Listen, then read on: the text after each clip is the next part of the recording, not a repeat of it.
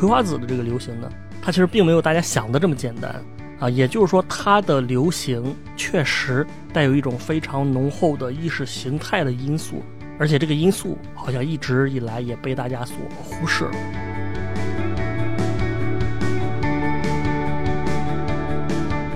就是大家知不知道，这个梵高有一幅名画叫做《向日葵》，这个作品他画的就是一幅向日葵放在一个花瓶里面啊。我不知道大家有没有好奇过这个画作，而且很多人不是说嘛，说这个伊卡捷琳娜她是一个 NTJ 的。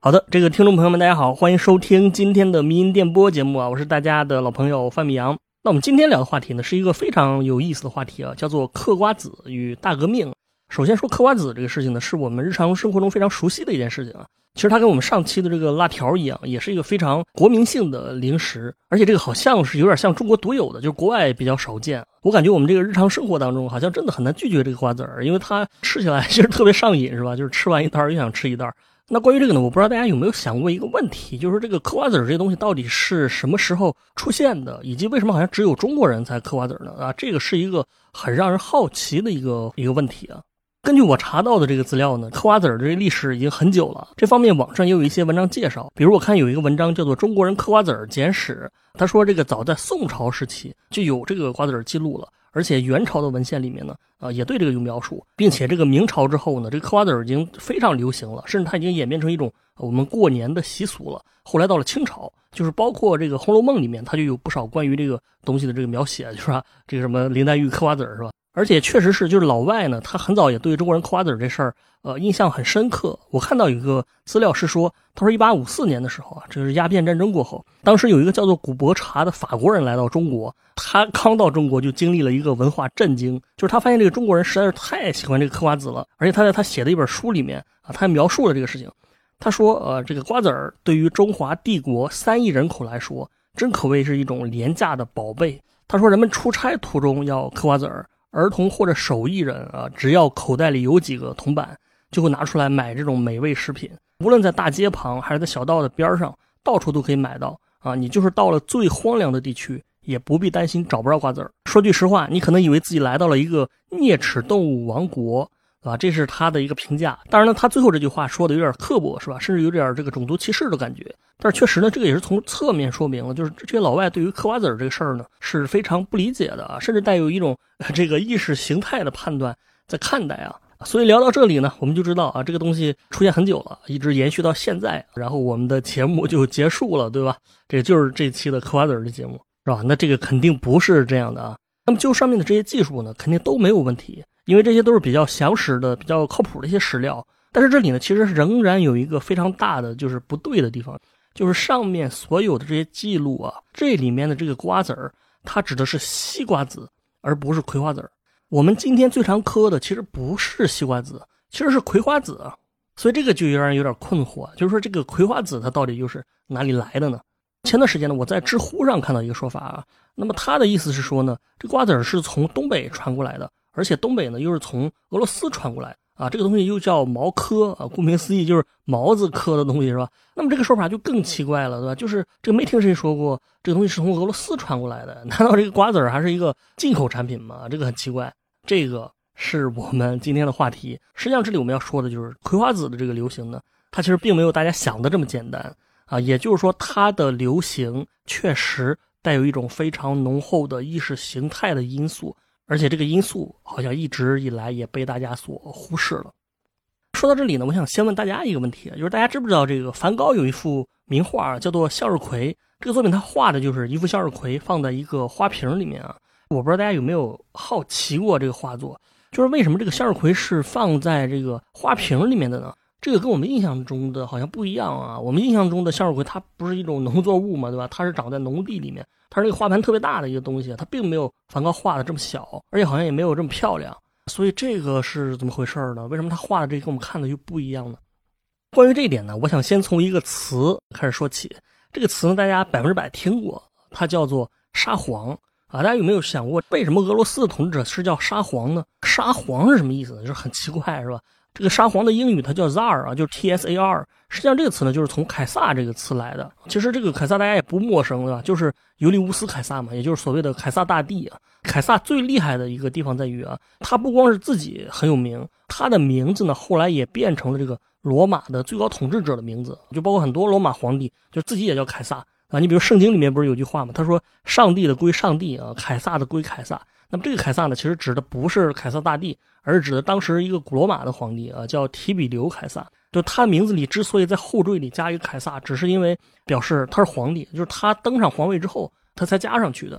但是这个是古罗马啊，那你俄罗斯跟古罗马离得也挺远的，那为什么你的统治者也叫凯撒呢？是因为崇拜这个凯撒吗？啊，这个其实是跟当时的可以说跟俄罗斯的一种天命观有关系啊，或者说它跟全欧洲人的一个情节也非常有关系。这个情节就是所谓的第三罗马的这个情节。这个罗马帝国不是灭亡了吗？它分裂成了东西罗马帝国啊，然后这个西罗马帝国也很快灭亡了。但是这个东罗马帝国它却存在了很长时间啊。这个东罗马也叫这个拜占庭帝国嘛，它也被称为是第二罗马。然后你想，就什么东西你一旦出名之后，你就开始出现很多模仿者，是吧？所以欧洲后来就开始出现各种第三罗马，因为那是第一罗马，这第二罗马了，你是第三罗马，包括什么法兰克王国啊，什么奥斯曼帝国。包括拿破仑什么的都有这个罗马情节，都说自己是罗马啊。甚至到了二战的时候啊，这个 墨索里尼还说自己是第三罗马呢。你想知道现在很多西方人也说美国就是第三罗马，但是为什么说美国是第三罗马呢？其实这个也是因为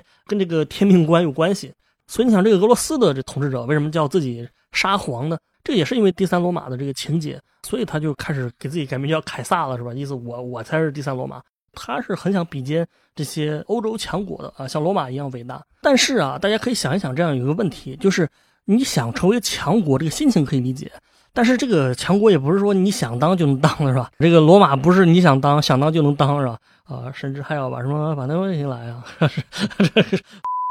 而且呢，俄罗斯它当时不但不是强国，它是弱国。甚至很多欧洲国家就觉得你这个俄罗斯根本就不是我们欧洲的，你你不是亚洲的吗？你跟着掺和什么？你叫罗马是吧？你你你啊，你叫牛马是差不多，你是当牛做马吧你啊？这是老欧洲人的一些非常傲慢的想法，但是人家俄罗斯自己肯定不这么以为了。就是俄罗斯当时他自己觉得呢，无论是从宗教原因吧，还是从自己心态这个原因吧，他就是觉得自己是第三罗马。那当然，俄罗斯也确实很特殊。你看，我们今天来看，俄罗斯也确实很特殊。你看，它从领土上来说，它既有亚洲的部分，又有欧洲的部分，所以其实俄罗斯本身来讲，他们也确实就面临着这种身份认同的一种危机。啊，就是你说我到底是亚洲人还是欧洲人呢？你说他是亚洲吧，但是这个什么莫斯科啊，包括他整个的文化的这这个风格，完全都是欧洲的，好像跟亚洲也没有什么关系。但是你说他是欧洲呢，那么这些欧洲的这个大国又不承认啊，而且你这历史上也被这个亚洲统治过，就是你在沙皇出现之前，你这个俄罗斯也确实被蒙古人的这个政权统治了很多年。这个准确来说是他们被蒙古的这个蒙古帝国的这政权吧，就统治了二百四十年左右。当时蒙古的军队是像开挂了一样，是吧？他是征服了整个，可以说是除了西欧之外的整个欧亚大陆啊。这个也当然包括了这个俄罗斯。当时蒙古是在这一块建立了一个政权，叫做金帐汗国。而且其实说白了，也正是因为蒙古的一个统治，才让这个莫斯科这个这个地方啊，成为了俄罗斯的一个中心。因为当时这个蒙古的统治，它不是那种直接的统治，它是通过培养代理人的一个方式。也就是说，你们俄罗斯这个几个大公国吧，因为当时它还不是一个统一的俄罗斯，它是好几个大公国。他说，只要你们承认我们这个蒙古可汗的这个宗主权就好，我们是宗主国，你每年向蒙古进贡啊，我们就不再打你了啊，这么这么一个关系。当时这个莫斯科大公国的这个大公吧，他就主动成为了蒙古政权的这个代理人，说白了就是帮蒙古这个统治者管理这片土地嘛。包括什么收税之类的啊，实际上莫斯科在这个蒙古之前呢，它在这片算是一个比较小的一个势力啊。当时最大的政治势力其实正是基辅啊，也就是今天这个乌克兰的首都啊。但是经过这个过程之后呢，这个莫斯科就起来了，然后基辅就衰落了。当然，蒙古统治了二百四十年之间呢，它也是在各个层面上影响到了俄罗斯的文化嘛。这个用《全球通史》里面的一句话来说，就是他说蒙古的思想和管理方法为后来的俄国沙皇建立半东方的专制主义铺平了道路。而且他们在种族方面的贡献也值得注意。例如，十七世纪末啊，俄罗斯上层阶级中有百分之十七的成员具有非俄罗斯或者东方的血统。这是从政治层面，你知道吧？这蒙古对俄罗斯的影响。那么实际上呢，蒙古的统治还造成了俄罗斯另外的一个问题，那就是说，对吧？它让本来就不发达的这个俄罗斯诸国变得更加雪上加霜。在这个时期，整个欧洲是一个非常非常关键的时期，就因为它正在经历着一个非常根本的变革啊，就是咱们熟悉的什么文艺复兴啊、宗教改革呀，还有大航海啊、什么资本主义的发展，也就是在这个时期，在这种这个历史的风口，你俄罗斯与世隔绝了二百多年，那你整个文明的水平说白了也就是跟不上了，就本来你就落后，那经过这二百多年的这种，你就更加落后了，就很难追上来了。那么这个时候呢，俄罗斯就开始。天降伟人了是吧？就出现了两个雄才大略的伟人啊，一个就是彼得大帝，一个就是我们肯定听说过的这个叶卡捷琳娜大帝。那么说，也正是这个彼得大帝啊，他成为了影响我们今天中国人嗑瓜子儿的这个 这个这个过程中的一个非常重要的一个元素啊。那么这个彼得和叶卡呢，他们两个都是处于蒙古人征服之后的这么一个阶段，因为后来他们又把这个蒙古的政权推翻了嘛。那彼得大帝的这个剧情呢，其实大家并不陌生，就是他是可以说是各种雄才大略的那种那种剧本，对吧？就是跟他都差不多的啊，什么秦皇汉武、唐宗宋祖之类的啊。而且他的关键字啊，他的执政关键字可以用四个字来准确概括，叫做脱亚入欧啊，脱亚入欧。那么如果我们用中国的这个朝代来对比的话，这个彼得大帝是很像汉武帝的啊，因为他是这个罗曼诺夫王朝的第四位沙皇。他前面的几位沙皇呢，因为历史条件所限吧，都比较佛系，就是比较这个休养生息的这么一个感觉。但是到他这里呢，他就开始这个发愤图强了。那关于彼得大帝呢，俄罗斯的历史上是有非常多的关于他的各种传奇故事吧。比如说，他为了向这个西方学习先进的技术，打扮成普通人，跑到荷兰的造船厂里面当当工人。作为一个沙皇，他亲自跑到别人家的工厂里面打工啊，拧螺丝，就是为了学习这个技术。那么这个事儿当然听着是挺有传奇性的，跟那个什么《康熙微服私访记》是一个感觉。但是实际上呢，这个故事呢，也我觉得也正是想表达他在位时的这种国家政策的一个浓缩吧。实际上也确实就是彼得大帝他的在位期间的核心主题就是向欧洲学习先进技术啊，这个师夷长技以制夷。实际上这个跟什么洋务运动啊、明治维新也确实很像，就是彼得大帝在很多方面都学习西方，而且学得非常彻底。比如最出名的就是他把俄国的首都，呃，也从这个莫斯科搬到了圣彼得堡。这个圣彼得堡，我们大家可能也听过啊，看一下地图你会发现，这圣彼得堡在非常靠西的一个位置，而且它是在波罗的海的这个这个沿岸啊。当然，它的形成是跟一些军事争端有关系，但是也确实，彼得之所以想定都那里，是为了向西方学习。而且事实上，你从我们今天的角度来看啊，它至今仍然是俄罗斯可以说最有欧洲风格、最西化的一个一个城市。彼得呢，当时一共是颁布了三千多条法律，基本上就是从各个层面上跟向西方学习。比如他按照欧洲的一个思路改革了政府，建立了俄罗斯自己的这个官僚的制度。在这之前，他可能是比较呃相对比较原始、比较草台班子的这么一种感觉，对吧？但是专业官僚，你做事的效率就不一样了啊。然后他改革了军队，建立了这个强大的海军和陆军啊，然后创办了军事学校，投资最先进的军事工业和军事技术等等。当然，他是请了特别多的国际的这个专家过来啊，然后也让俄罗斯的这些年轻人出国留学。反正这个剧情我们这个不用详细描述啊，就是非常熟悉，什么洋务运动啊、改革开放啊、什么明治维新，都是类似的行为模式。那你说他这一系列的手段有没有效果呢？当然是有了。这个俄罗斯在当时是很短的时间之内啊，就从一个比较落后的农业小国变成了一个军事的强国。用现在流行的一句话来讲，就是他用了几十年的时间就走完了西方几百年才走完的路程。在彼得大帝之前啊，俄国你在欧洲列强的眼中，那你就是是吧？就是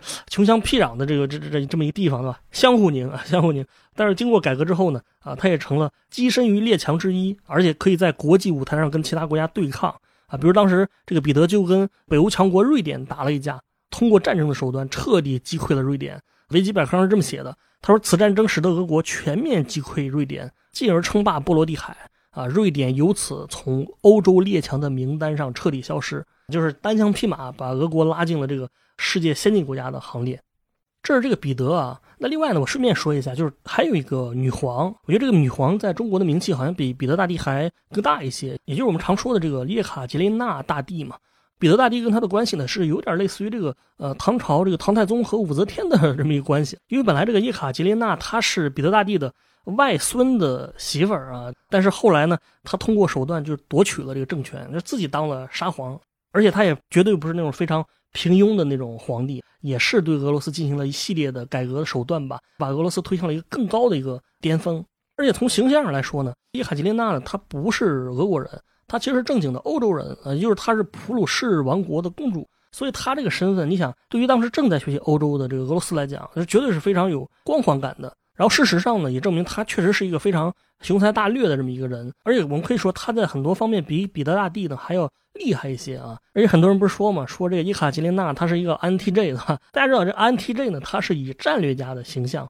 这个名声在外的。他就是在彼得大帝的这个基础上，可以说把俄罗斯规划成了一个更加强大的一个国家。而且除了这个治国的这个方面呢，叶卡这个人呢，他其实也充分体现出了非常浓厚的这个恩人的这个特征啊。因为这个彼得大帝，我觉得他很显然就是一个 S 人，他的爱好就是做木匠活，而你想他又。自己去船厂当工人啊，你你打螺丝你也得会打是吧？你这个知识分子你打螺丝你肯定打不出来是吧？这个是充分说明了他的 S 属性。但是这个叶卡捷琳娜呢，她是一个很文艺的人，对于什么文学啊、艺术啊，对吧？戏剧啊、哲学啊，还有各种什么社会学、政治学的著作，都有自己的这这个研究啊。而且他也是有一定的理想主义情节，就是他自己的定位也是说，他说我是一个开明的君主啊，我不想当一个独裁的暴君啊，也不想当一个昏聩的庸君。他个人来讲，他是非常赞许当时法国的这个启蒙运动的，就是他阅读了很多启蒙的运动的这作品，包括他跟这个当时这个伏尔泰啊、什么孟德斯鸠这些人都有非常不错的私交。除此之外呢，他本人也是特别喜欢法国这个这个文化啊，喜欢法国这个宫廷的文化，这个是他比这个以前的俄罗斯这些沙皇更加时髦的一方面。像彼得大帝吧，就是尽管他思想是学习欧洲，但是他的生活方式还是很东方的。更早期的，比如什么一凡四世的这个打扮穿着，你会发现他基本上就是跟这个内蒙古的这个王公贵族打扮差不多。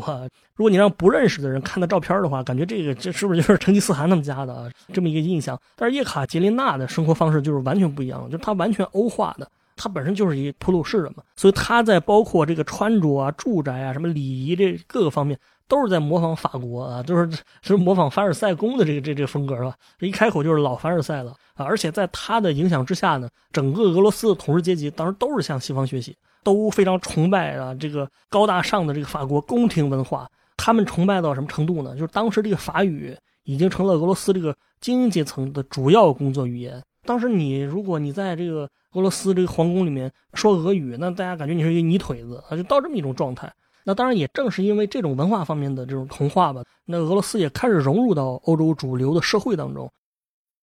那么这里你可能说了，你说你说你说了半天这个什么彼得大帝啊，这个伊卡捷琳娜呀，这跟嗑瓜子儿到底有什么关系？这个其实还真有关系。那么实际上直接来说呢，也正是彼得大帝向西方学习的这个时期，他把欧洲的这个向日葵。因为向日葵原产是南美的，只不过大航海时代呢被西班牙带回了欧洲啊，但是他还没有到俄罗斯。直到这个彼得大帝学习欧洲的时候，他才把这个东西都引入到俄罗斯啊。就是他当时是在欧洲带了一大堆的这个种子，植物种子回去，向日葵就是其中之一。而且令彼得大帝非常没想到的是，他引入这个并不是为了种地，在当时来说。向日葵的主要作用就是观赏啊，它是一种观赏性的植物，完全不是我们今天的这个经济型的这个作物。梵高为什么要在这个卧室里面插一个 向日葵呢？是因为他想嗑瓜子儿吗？这不是的，这个就是因为它是一个装饰的啊，是一个非常美的一个一个东西啊。这个彼得大帝也是这么想的，但是呢，这个东西到俄罗斯之后就开始改头换面，变成了一个经济的作物，而且成为对俄罗斯当时的农业来讲非常依赖的一种作物。那么说到这里呢？我必须要说到跟嗑瓜子儿，呃，另外一个有关系的东西，就是他俩在位的这段时间，俄国的农奴制度也逐渐成型了。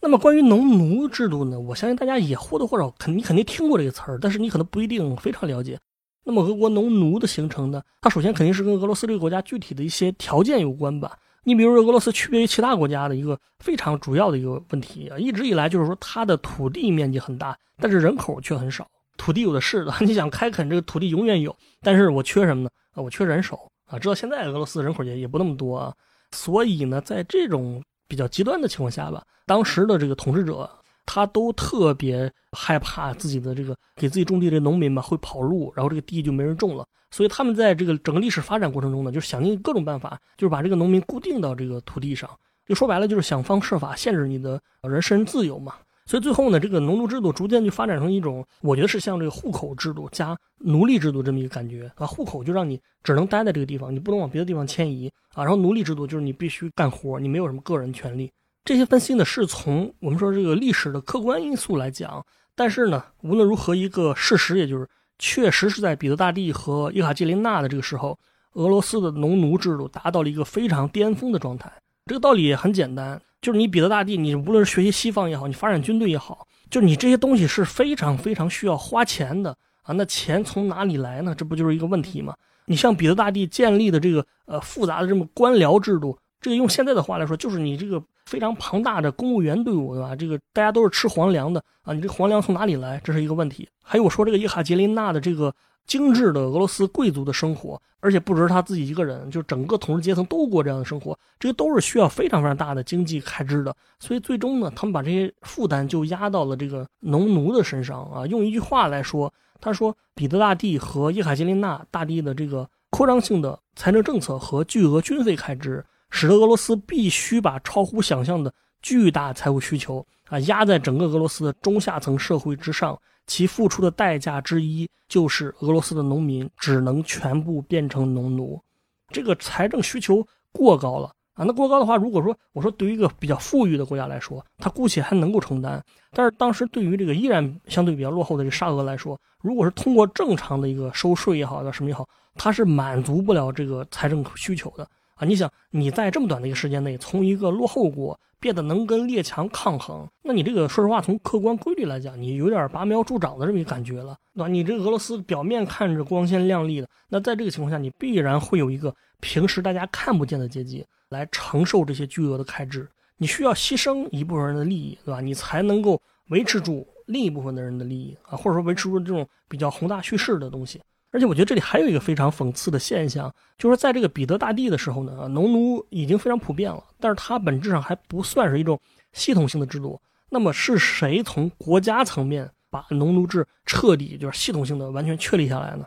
这个其实也正是以这个文明啊、什么博爱啊、什么开明著称的这个伊卡捷琳娜大帝。那在他的这个治下呢，俄罗斯的国力是发展到了顶峰啊，但是他的农奴制相应的也确实就是在这个时候发展到了一个巅峰的一个状态。我看到一个数据是说，他说在伊卡捷琳娜的这个时代，俄国有一半以上的人都是农奴，而且他是从国家层面颁布了一系列的法令，确保这个农奴能够绝对服从地主，也就是说，这个农奴几乎失去了一切的权利和自由，但是地主的权利却是非常空前的扩大，地主有权任意买卖、赠送，甚至体罚自己的农奴，罚他们做苦役啊，进管制所，甚至是直接充军，就这个也是地主的一个权利。但是你做这些呢，农奴从法律上来讲，他是完全不能反抗的。可以说，他们在当时就是地主的私有财产。那你仔细想象一下，这个人他完全没有任何的迁移自由，也没有其他的人身自由。他存在的唯一目的就是每天就是一直像牛一样一直干活，一直干活，然后给这个上层社会当牛做马。这种生活其实是很悲惨的。而且呢，在以前虽然也有这个农奴的这种状态嘛，但是他的这个奴役状态也可能是持续呃十几年甚至几十年，但是它都是发生在农奴自己的身上。但是在叶卡捷琳娜的这个时代呢，这个农奴的期限可能直接延伸到了好几代人，不管你这一代人为奴是吧？你是世代为奴啊，这个是非常惨啊，这个是非常惨。尽管我们说在任何时代，你在中国也好，你在美国也好，你在日本也好，你这个农民的生活都不可能说过得多么舒服。但是说实话呢，这种只会干活，完全没有。人身自由的这么一个状态，也确实是啊，这可能就除了奴隶制以外吧，这个农奴制也是确实历史上的一个非常奇葩的一个一个一个一个状态了，也埋下了巨大的这个社会的矛盾啊，这个也为俄国社会后来的一个发展脉络埋下了种子啊。这个用《全球通史》里面的一句话来说，他说：“欧化的上层阶级与作为农奴被束缚在庄园里的农民群众之间的鸿沟正在越来越宽，越来越危险。”那么它跟瓜子儿又有什么关系呢？哈，我们说回这个瓜子儿啊。那么这个时期的这些农奴呢，他们每天的工作就是跟农作物打交道啊，这是当然的。而且跟欧洲农民可能不一样的一个地方之一，也就是他们很重要的一个打交道的一个对象，也就是向日葵。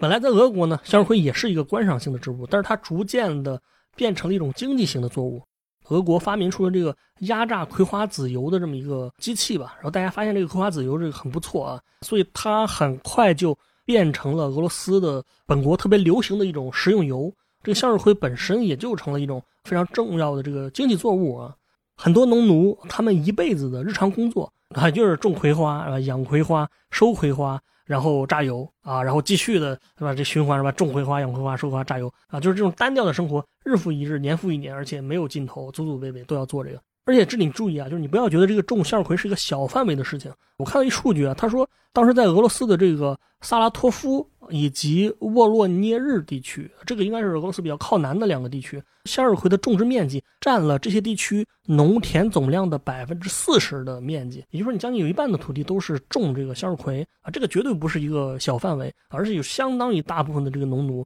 他整天就是跟着这个向日葵度过的，是吧？觉得自己这生活还不如向日葵自由呢，是吧？人家那个像太阳的，你这个是永远被奴役的。也正是在这个辛勤劳作的过程当中，俄罗斯的农奴实际上形成了一个非常特色吧，非常特色的一个习惯，就是嗑瓜子儿。在俄国来说，嗑瓜子儿这习惯就是农奴带起来的。你想这个习惯，当然它也是非常自然而然的，起码从我看来是比较自然而然的。因为你想，就说白了，你每天跟这个打交道，你弄点瓜子儿这个嗑一下，这个是非常不违和的。就是你想，就是顺手这么一习惯嘛。但是这里有个问题，就是当时俄罗斯的上流社会，也就是刚才说的这些欧化的这个贵族啊、官僚他们的，他们非常看不起吃瓜子儿这个习惯啊。说白了，就是觉得这个东西有点粗鲁的这么感觉，是吧？就好像是一个不良嗜好一样，就跟现在我们很多人对于。可能吃槟榔这个事儿也有一些意见，就是类似的一个心态。当然，这个什么知识分子之类的，就是更看不起这个嗑瓜子儿了。对，有个描述是说，当时那个俄罗斯贵族看到农奴嗑瓜子儿，说如同看到牛吃一些可疑的东西一样，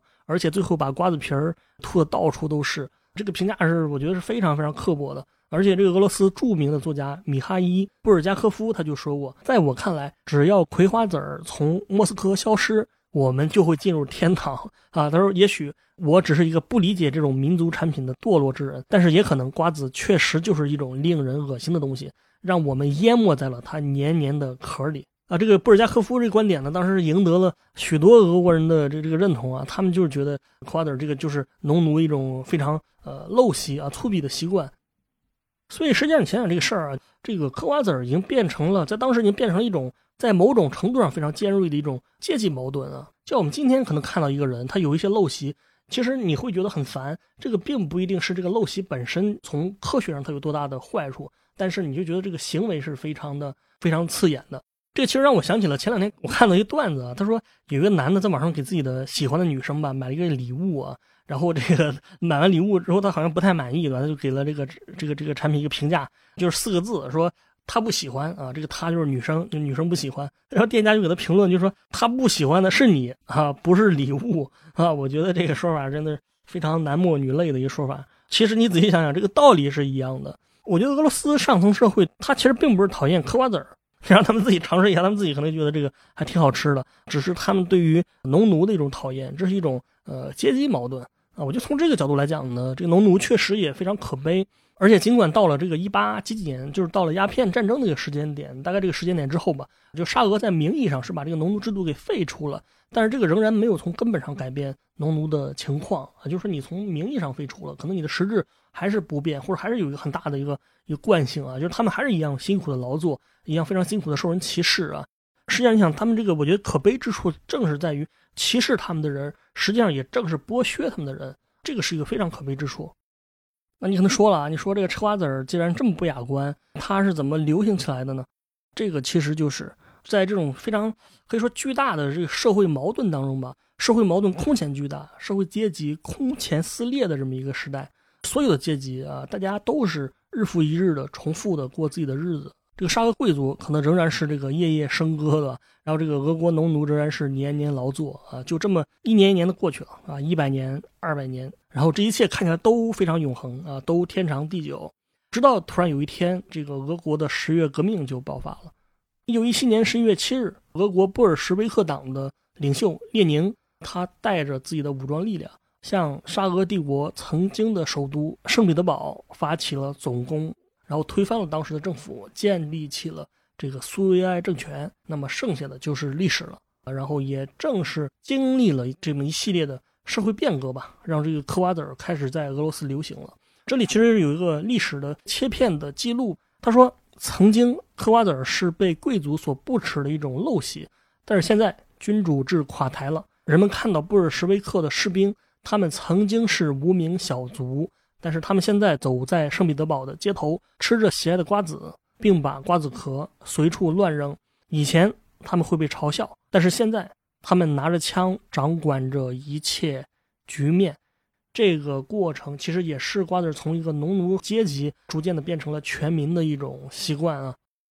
当然呢，实际上如果你分析这个十月革命以及之前的二月革命，你会发现这是一个非常复杂的历史的一个过程啊。我觉得这个革命的原因呢，很难说就是单纯因为农奴什么引起来的。我们之前这个历史课本上应该也学过啊。实际上这个事情的发展是经过了一系列非常复杂的过程。比如早在这儿之前，就是这个沙俄强行参加一战啊，给俄国这个普通人造成了非常大的一个经济负担啊，以及在这之前的二月革命的时候，就沙皇俄国已经被推翻了，然后沙皇本人啊，尼古拉斯二世嘛，他也是退位了。但是这些呢，最终都没有解决问题的根本矛盾，也就是这些矛盾呢，它在历史上已经积累了很长时间了，可能好几百年了。啊，已经积累到一个非常非常浓烈的程度，但就是没有人看见，看见了也没有人解决，以至于它这个就像一个非常内部压力非常大的这个锅炉一样，温度不断升高，里面的压力不断增大，终于有一天，那么这个锅体就承受不住了，然后砰的一声，对吧，就爆炸了啊！所以呢，为什么说俄罗斯的革命它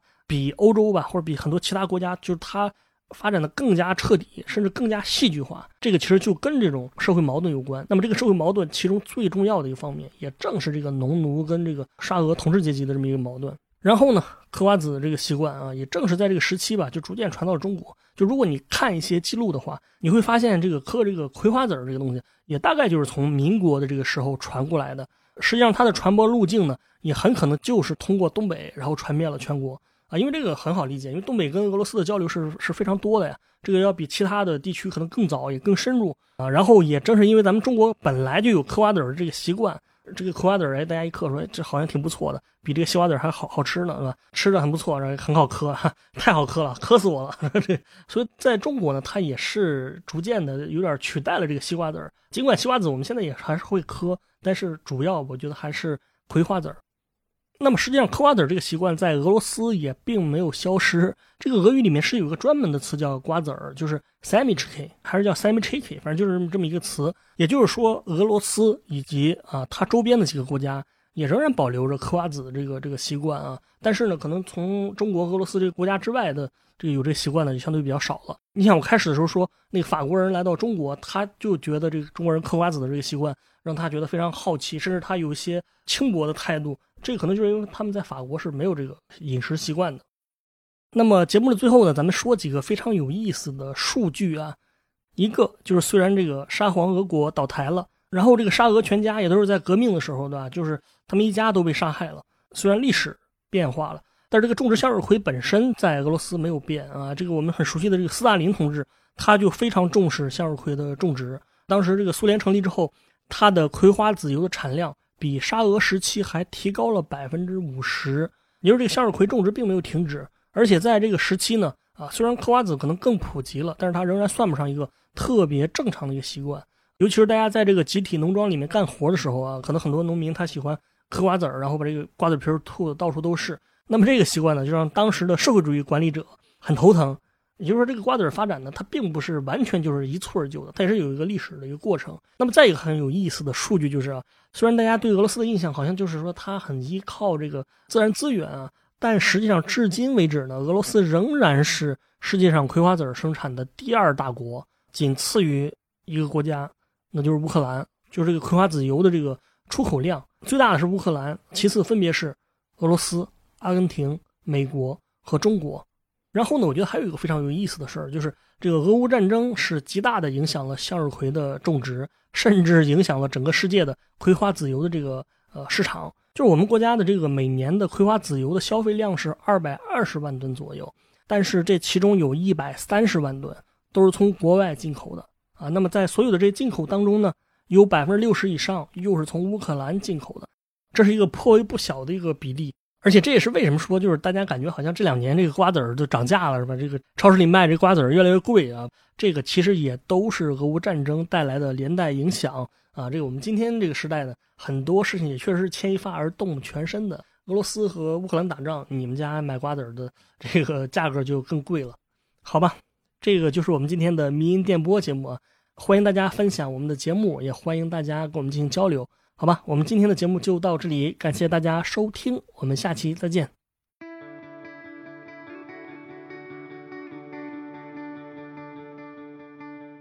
今天的迷音电波节目就到这里，感谢大家收听。我们的背景音乐是来自于青岛的乐队阁楼演奏班。那也欢迎各位朋友们在小宇宙、喜马拉雅、网易云音乐等不同的平台上关注我们的节目，关注迷音电波。再次感谢大家，我们下期见。